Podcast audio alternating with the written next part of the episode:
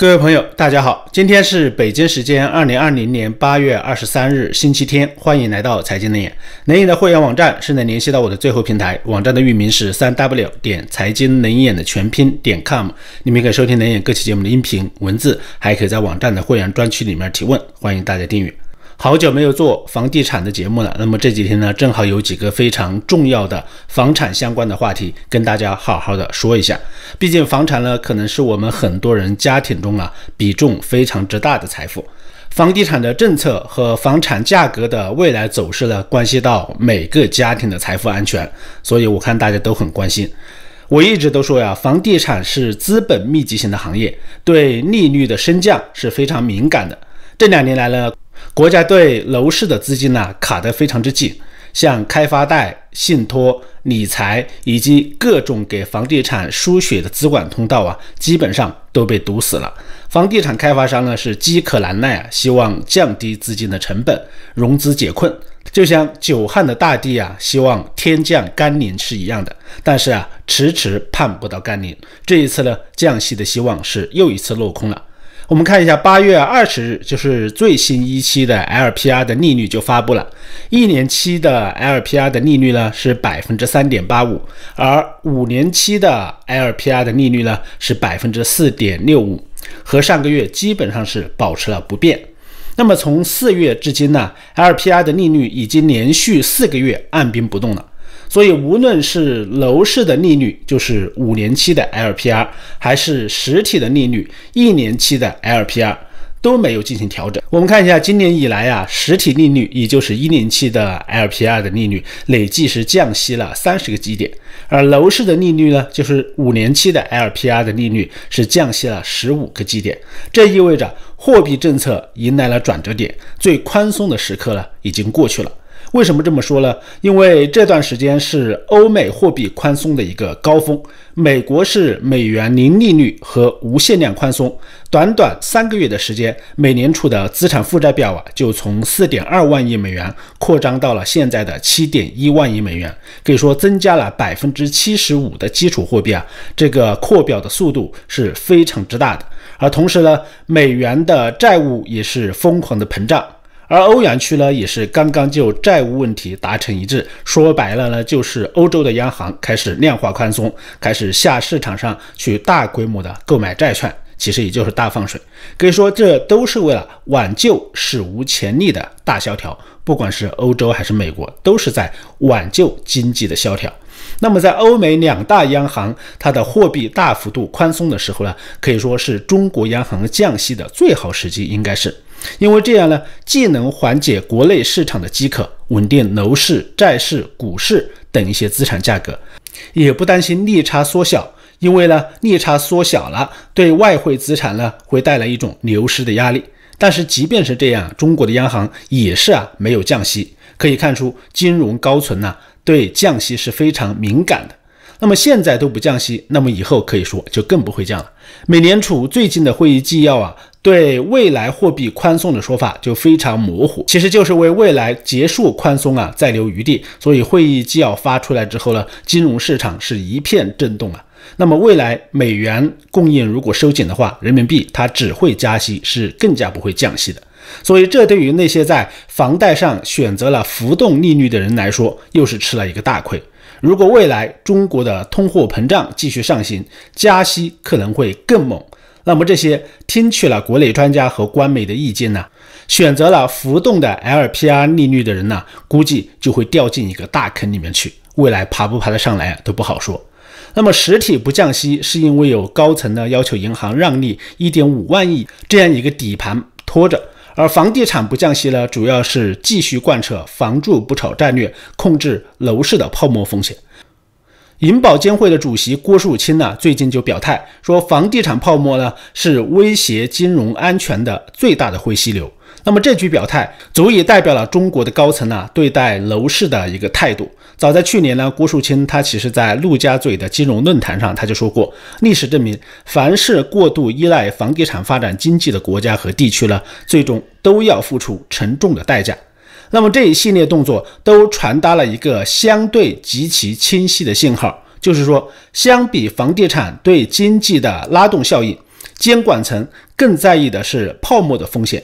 这里的泡沫风险呢，不仅指的是高房价所带来的居民债务风险，还包括房企债务高企了导致的高杠杆的危机。而最近呢，中国的高层楼市的排雷行动啊，可以说已经紧急的启动了。那么这个大行动极可能会对今年下半年的房价带来一个巨大的打击，开启房价新一轮的降价潮。这几天呢，一则关于房地产的新规啊，在市场上不断的发酵，让房地产整个行业的神经呢是高度的绷紧。可以说，这个消息呢，就是要控制房地产企业有息债务的增长，并设置了三道红线，就是控制房地产借债，就控制它的杠杆。那么哪三道红线呢？我们来看一下，红线一就是剔除了预收款的资产负债率啊。不得大于百分之七十，这是第一道红线。第二道红线是净负债率不得大于百分之百。第三道红线是现金短债比不得大于一倍。那么根据三道红线的出现情况，将房企啊就分为四个等级，就是红、橙、黄、绿四档。如果三条红线全部都碰到了，那么就不得新增有息的债券。颜色呢就是红的，这就是说呀，如果三条红线都满足的话，地产公司啊就不用考虑再融资这个事儿了，你融不到了，只能等着现金流断裂，然后空中解体而亡。那么如果碰到了两条红线呢，就是负债年增速它是不得超过百分之五，颜色就是橙色，还有那么一点儿可能融资的机会。如果碰到了一条线呢，那么负债年增速啊就不得超过百分之十。那么是黄色，这种情况下借债应该是还能融得到一些，但是利息啊肯定是很高的。如果三条线都没有碰到，也不一定就说明你安全。负债年增速呢，它给的框架是规定是不得超过百分之十五，它的颜色就是绿色。那么这对于往年动辄百分之二十以上的债务增速来说呀，也是杯水车薪。根据报道，地产前一百强企业啊，基本上都上市了，其中大约有百分之四十左右的公司啊，是三条红线全部踩到了。根据二零一九年房企的年度数据啊，全国一线的房企中，你像恒大、富力、融创、金科、绿地、华夏幸福、华发、中铁建。金辉等等这些房企呢，基本上已经是连续触碰到了三道红线，就是三道线全部踩了。像这些房企巨头，那么也就是说，短期之内这百分之四十的房企啊，统统是不能新增负债的。上述房企的融资大门呢，基本上就被彻底关上了。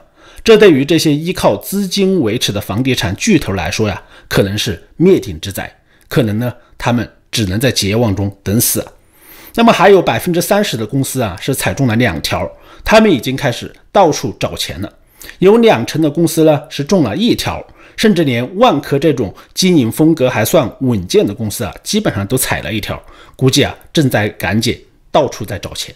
你像碧桂园、像绿城世贸、金茂、阳光城、中交、格力、雅居乐，都或多或少的触碰到了一到两道红线。短时间之内啊，那么这些房企的融资大门已将受到非常大的限制，无法再像以前那样肆无忌惮的主债扩张。当务之急呢，就是想尽办法来融资，不管是高利贷也好，还是其他的旁门妙招也罢，能捞到钱解燃眉之急啊，才是王道。完全一条都不中的公司啊，占比只有一成左右，而且这些公司呢，基本上都是像中海、招商、保利等这种地产圈里面以保守出名的老牌央企。所以，地产百强企业啊，估计百分之七十要倒下了。虽然没有得到权威部门的证实啊，但是有地产行业多个内部人士证实，各路金融人士的朋友圈和微信群讨论的可以说是热火朝天。各大主流媒体呢也都在报道，消息啊也是持续的发酵。如果是假的，相关部门一定会及时的出来辟谣。但是现在啊，疯传了整整一周，央行、银保监会等统统保持沉默呀，一点辟谣的意思都没有。那么地产企业这一周可以说基本上都是被吓坏了。具体条款没有明确，但是房企融资再度收紧的信号啊，已经是显示出来了。你像七月十四日呢，银保监会就表态称，严禁资金违规投向房地产。随后的二十四日，央行就召开了房地产工作的座谈会，提出防止资金违规流入房地产。而有数据显示，七月的房企信用债平均的票面的利率是百分之五，比六月的发债成本呢提高了零点六个百分点，创下了二月份疫情爆发以来的利率的一个新高。可以说，房地产融资在经历了今年前几个月的短暂宽松的窗口期之后呢，又恢复到了近年来紧绷的常规状态。一位从事房地产金融业的人士就说呀，去年就执行的开发贷与按揭贷合并的政策，现在又有所升级，一般城商行呢都开始被要求严格限制执行。七月份呢，就召开了十大城市的约谈会和七三零会议。在会议上呢，高层提出了三个关于楼市的关键性的政策方向。其中一个方向就是说，银行信贷要控制。他的原话是说呀，要实施好房地产金融审慎管理制度，稳住存量，严控增量，防止信贷资金呢违规流入房地产。这句话的重点在于啊，严控增量。那么这是三道红线的政策依据。为了防止违规资金流入房地产市场以及高杠杆带来的金融风险，为了了解地产行业呢对融资新规的一个反应呢，央行住建部召集了部分房企，八月二十日开始啊在北京面谈。目前呢，多家房企已经收到了通知，所以基本可以说呀，融资新规已经是被坐实了。债务新政的具体措施呢，即将落地，可以说这是一个重量级的炸弹。可能还是有朋友不太理解啊，不能发债对这些房企来说意味着什么？很多朋友可能不太理解，这个债务对房企真的那么重要吗？那么我们来看一下这次踩到三条红线的，你像恒大它的债务的情况。恒大的实力可以说是房地产开发商里面的前三名，基本上是非常有代表性的。我们来看一下它的情况。从二零零五年以来呢，房地产行业的资产负债率一直在走高。根据榜单的数据推算呢。百家上市房企资产负债率平均值呢再次走高，从二零一七年的百分之七十七点七二增长到了二零一八年的百分之七十八点九，二零二零年呢基本上都在百分之八十以上。截至二零一九年六月三十日，公司的资产负债率高达百分之八十三点五五，负债总额呢？达到了一点七五万亿啊！大家注意这个数字是万亿，近两万亿啊，位列房地产行业的第一名，它的债务是最多的。而碧桂园的总债务达到了一点五六万亿，万科呢紧随其后，第三名是一点三四万亿元了。可以说这样的负债啊，三家啊，按照坐标已经超过了像武汉、成都、长沙、新疆、甘肃、海南，超过了这些地方的 GDP 了。海南人要四年不吃不喝呀，才能填平他们三巨头中的一个的负债。万科其实，在二零一八年，它的负债啊是高居榜首的，占全部房企总债务了百分之十八左右。但是啊，万科后来改变了策略，我们知道他提出了一个口号，就是活下去。那么在活下去的战略的支撑下，开始不断的收缩负债。缩减摊子，才有了现在只踩一条红线的业绩啊！现在恒大和碧桂园可以说是最麻烦的两大巨头。在恒大的一点七五万亿的负债中呢，其中流动性的负债啊达到了一点二六万亿元，同样居行业之首。其中一年以内到期的是三千七百五十八亿元，一到两年到期的是两千三百四十亿元。这也意味着自二零一九年六月起。两年之内啊，恒大面临的债务金额将高达六千一百亿元，其中呢很多是高利息的外债。那么这些需要密集偿还的债务呢，需要恒大源源不断的现金流。我们知道，房企获得资金呢，两个主要渠道，一个就是发债。另外一个就是卖房子，那么现在他不能发债了，只能想办法来卖楼，对不对？所以才会有前段时间的恒大大手笔啊，就甩出了他旗下二百二十三个写字楼、酒店、网购中心、商铺、商业等一些业务资产这样一个事件。其实啊，他就是在回笼现金、回笼资金流，防止债务链的断裂。而恒大这两年的七点五折的售楼啊，也是这个目的，就是为了降低负债、回笼现金。今年是恒大拼业绩、降负债的，可以说生死之年。恒大的居高不下的资产负债率和大量的外债啊，加上现在三条红线控制的负债，极可能让恒大成为地产行业最先出现雷暴的房企巨头。当然了，其他的房企可能也会跟进。我们从房企的到期债务啊就可以看出，从二零二零年开始，到期规模就保持着高位。其中呢，海外债啊合计到期的规模将达到一千九百八十一亿美元，而国内的债券到期规模呢将达到两万多亿。二零二零年、二零二一年还债的规模分别达到了五千二百多亿和五千八百多亿啊。二零二零年数据计入短期债务之后啊，到期规模还将更高。去年呢，五十家典型的上市房企啊，总有息负债同比增加的幅度是百分之十六点四，达到了四万六千九百多亿元。这意味着，仅有经营稳健的绿色的企业啊，可以保持去年同期融资增长的幅度，其余大多数的房企的融资增幅呢，都将受到严格的限制。可以说，融资的大门基本上是关闭了。那么到期债务啊在增加，融资不能增加，你中间的剪刀差怎么办？当然呢，天无绝人之路啊。如果单纯是这三条红线的话，也不会置人于死地。在很多地产公司的高管呢焦头烂额的时候啊，他们当然想到的就是其他的资金渠道。中国还有屡禁不止的灰色资金地带嘛，对不对？那么这些资金呢，房企巨头他觉得他们还是可以利用的，只是利息高一点，这就是高利贷。但是呢，非常巧合的是啊，在八月二十日，最高人民法院呢颁布了新修订的《最高人民法院关于审理民间借贷案件适用法律若干问题的规定》，其中最最重要的一条就是说，以一年期贷款市场报价利率，也就是 LPR 的四倍为标准，作为民间借贷利率的司法保护上限。最新规定呢，自二零二零年八月二十日起执行。这个规定可以说震惊了国内的资本圈呢。那么这条规定它到底是什么意思呢？它就取代了原来规定中的以百分之二十四和百分之三十六为基准的两线三区的规定。所谓两线呢，就是涉及到的两个利率。按照规定呢，就是分别是年利率百分之二十四和百分之三十六。